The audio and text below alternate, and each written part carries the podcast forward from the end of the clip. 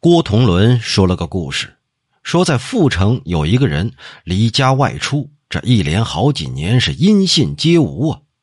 忽然有一天晚上，他匆匆忙忙的回来了，对家里人说：“我呀，在外头流浪是无所依靠，一时不慎误入了强盗团伙，抢劫杀人干了是不止一件两件呢。现在这帮匪徒啊已经被官府捉拿了，我是侥幸逃出来。”可我又听说呀，那些被抓进去的人把我的姓名和家庭住址都供了出来，估计这官府的海捕公文就要快到了，会来捉拿你们的。哎，我不想连累你们，你们呢，赶紧自寻生路，没必要和我一块死啊！说罢呢，他是挥泪而去，再也没说别的。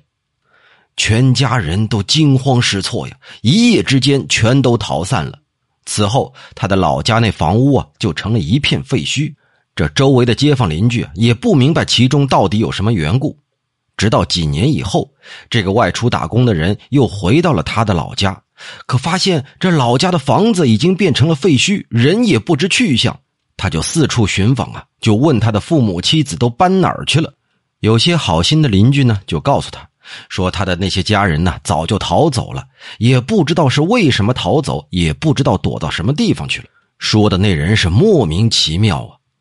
再后来继续慢慢打听，几经周折，这才得知啊，他妻子在之前那个郭同伦家里做女佣，于是登门拜访，这才知道家人为什么逃散，这也就是郭同伦为什么知道这个故事的原因。可实际上啊，他在外打工并没有做强盗。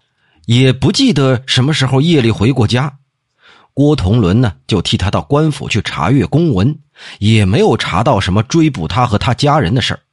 一直过了好久，那人这才回忆起来，想当初在八沟一带替人种地的时候，在山岗上啊建房子居住，这山岗后头呢有狐狸，有时候这些狐狸啊还偷东西，有时候狐狸又在半夜里头嚎叫，打扰人睡觉。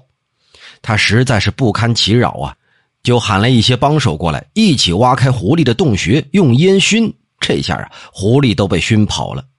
所以他思来想去，这次事情估计就是那些狐狸来报复吧。